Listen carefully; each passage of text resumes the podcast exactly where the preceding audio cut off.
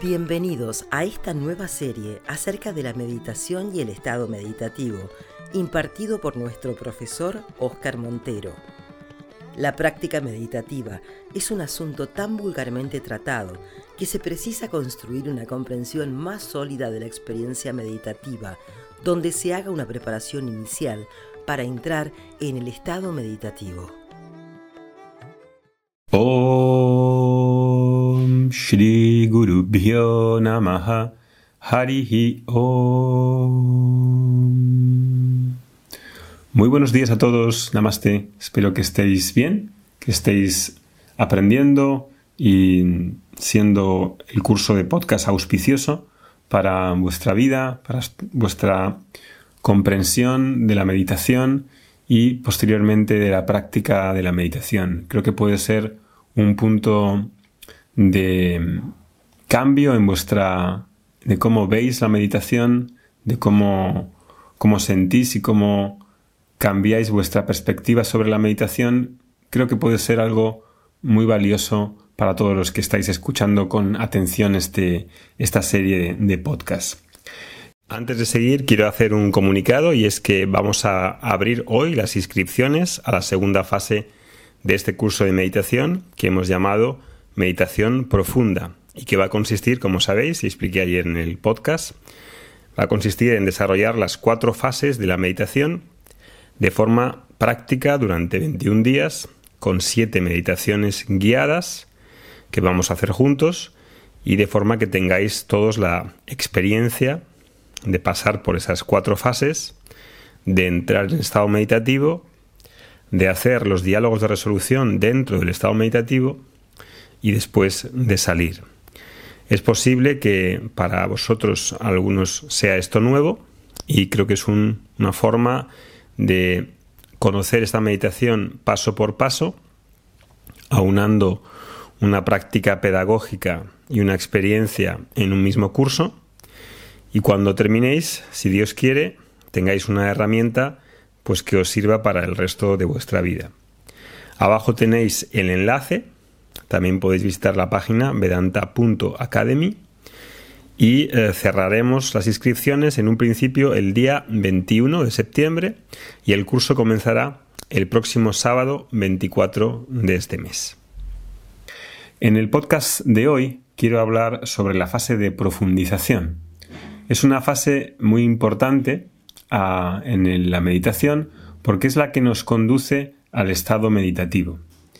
Y mm, antes de que ocurra el estado meditativo, todo lo que hemos hecho ha sido una relajación donde hay muchos beneficios, como pues una paz, una estar bien, estar relajado.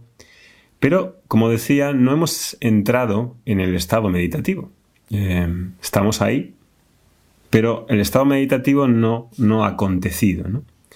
Yo creo que muchas personas que meditan pueden entrar o no en el estado meditativo, aunque no sepan articular todo esto en palabras como estoy haciendo.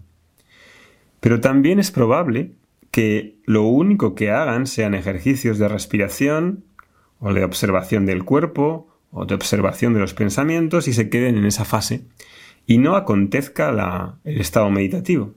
Y piensen que todo eso es lo que hay en la meditación y realmente no han entrado en lo específico de la meditación que es el estado meditativo.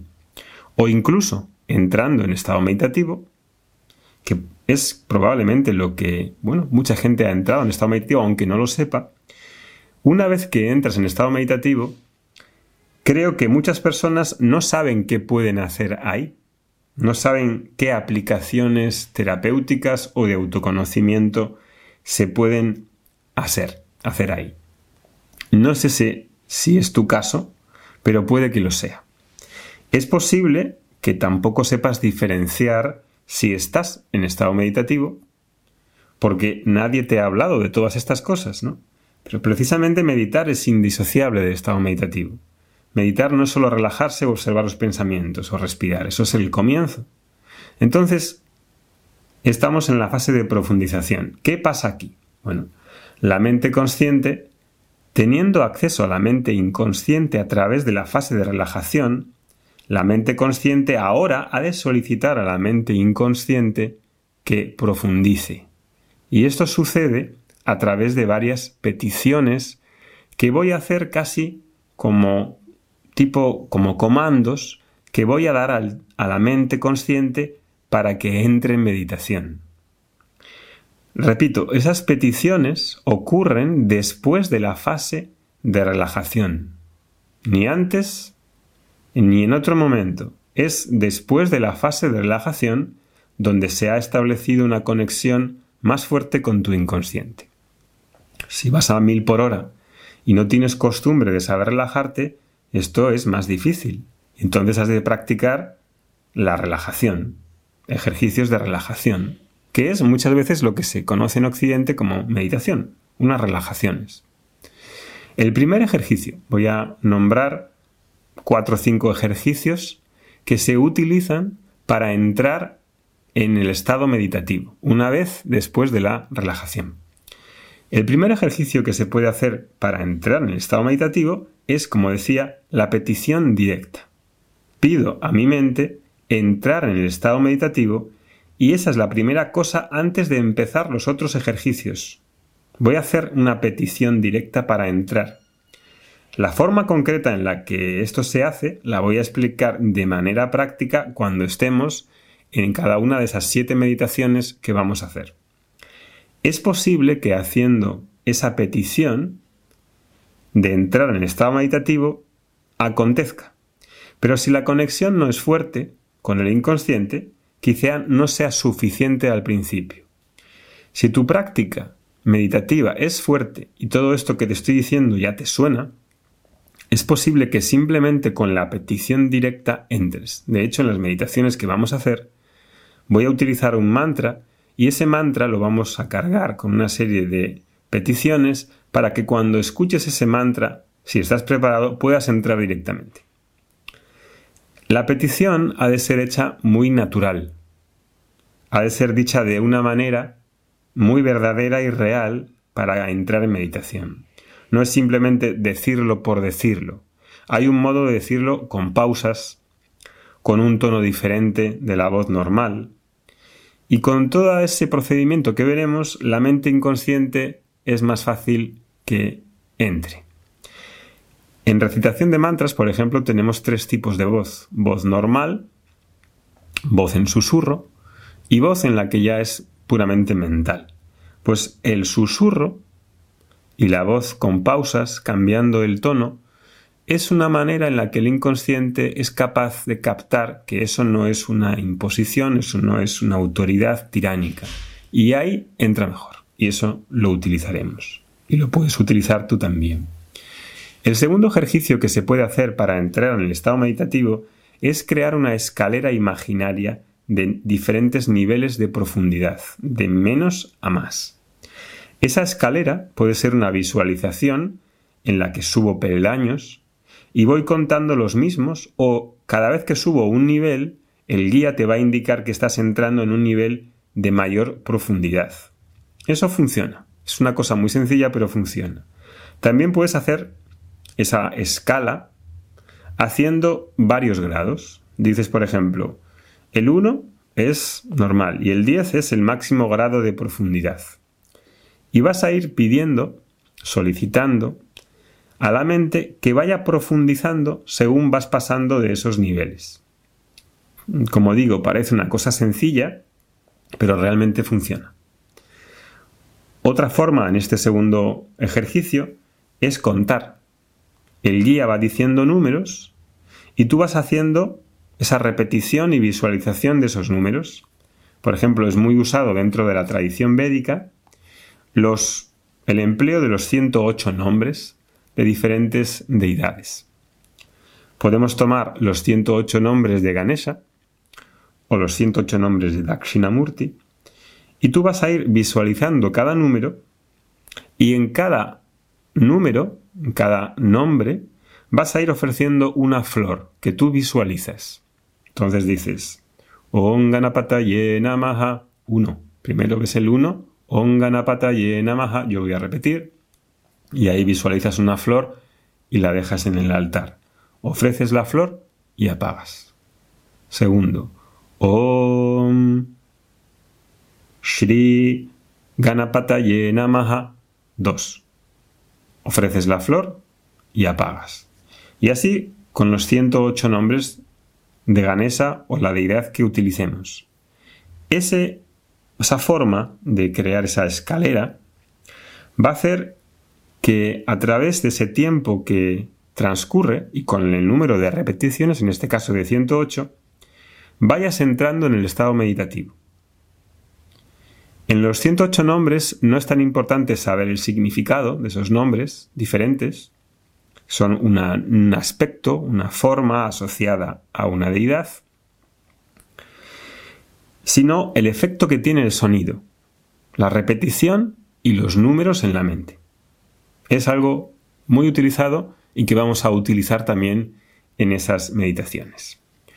Otro tercer ejercicio es la visualización, que puede inducir a la mente a entrar más profundamente. Hace unos años, no sé si lo recordaréis, lo que, los que vais siguiendo todo esto, hicimos un curso que se llama Las cuatro búsquedas humanas, los cuatro purushartas, que está en la página web de anta.academy, lo puedes mirar, que hicimos anteriormente, y hay unos cuatro meditaciones en la que utilizábamos una visualización muy concreta, que era la de descender una escalera de caracol, y bajábamos durante un tiempo. Vamos descendiendo, descendiendo, descendiendo. No sé si os acordaréis. Los que no lo hayan hecho pueden ir a la página y mirarlo. Vedanta.academy. Ese ejercicio es un ejercicio, un ejemplo de un ejercicio de visualización para entrar en el estado meditativo bajas una escalera de caracol muy significativo, el descenso hacia abajo, hacia la mente subconsciente. En este caso, los ejercicios que vamos a hacer en estas nuevas serie de meditaciones son más largos. Yo espero y creo que vamos a entrar en un estado meditativo más profundo. Por eso el título de, este, de esta serie de podcast, ¿no? Meditación profunda. En la anterior que hicimos, de bajar esa escalera era más corto. Yo creo que se atendía a un estado de meditación menos profundo. Bien, cuarto ejercicio de ejercicios repetitivos para entrar en el estado meditativo son las técnicas no verbales, como escuchar sonidos diversos, por ejemplo la lluvia, que también vamos a usar en el, ciclo de meditaciones. Dentro de estos ejercicios no verbales también están los mudras, que habéis, que conoceréis los practicantes y profesores de yoga. Los mudras son gestos corporales que crean determinadas actitudes y efectos en la mente y que son muy usados para colocarse y entrar en estado meditativo. Por ejemplo, colocas la mano derecha encima de la izquierda cuando estás haciendo la meditación y juntas los dedos pulgares. Ese tipo de mudra da un efecto de paz y tranquilidad, es así de sencillo. Es un mudra muy usado. Si veis muchas, muchos murtis y, esculturas también de los budas, veis que tienen esa posición, ese mudra de la mano. Por ejemplo, cuando pides perdón y llevas las manos juntas, haces un mudra. Anjali Mudra, ¿no? Muchas deidades también tienen ese mudra. Tienen muchos mudras. Si os fijáis en las deidades hindús, están llenas de mudras. No están ahí. El arte védico es hipersimbólico. Todo quiere decir algo. Invoca algo. Por eso cuando me coloco ante una deidad, si sé interpretarla, me está diciendo miles de cosas. Pero tengo que tener los ojos preparados para saber qué es lo que está diciendo. Entonces, el, el pedir perdón, llevo las manos juntas, Anjali Mudra. Es un mudra, da un efecto a la mente. Cuando señalas a alguien con el dedo índice acusador y estás enfadado, utilizas un mudra para acusar. Los mudras son muy usados y son muy naturales. También existe, dentro de estos ejercicios no verbales, el toque físico cuando el profesor está disponible físicamente. El poder del toque físico puede ser muy profundo también. Yo lo he experimentado muchas veces con mis profesores, especialmente con los profesores de yoga. Estás en una clase de yoga y Yengar, por ejemplo, lo usaba muchísimo y de una manera muy efectiva. y a veces con toques eh, firmes, fuertes en el cuerpo en el que te colocaba o te empujaba o te hacía una corrección para que tú sintieses a través de su toque qué es lo que quería señalar en tu cuerpo, para que sintieses que había ahí energía, que ahí es donde tenías que hacer la acción, etc. Cuando estás, por ejemplo, en Savasana o en meditación, sentado en su kasana o en una postura de meditación, la persona, el profesor, puede venir y tocar la frente, la cabeza, la espalda, y ese toque hace que se active algo, que produzca algo.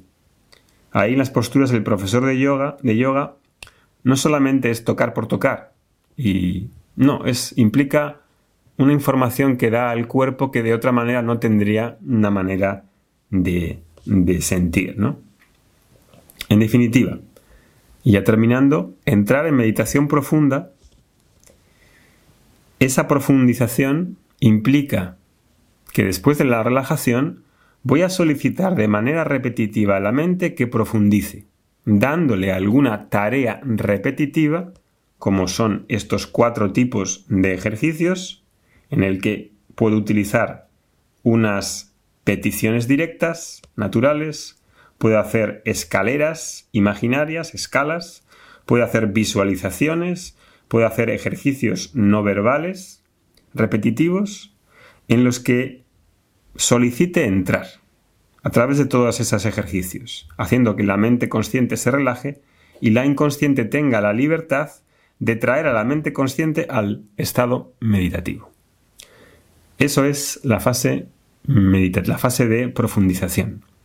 Mañana vamos a ver una fase muy especial que también caracteriza a la meditación, que es la fase de los diálogos de resolución.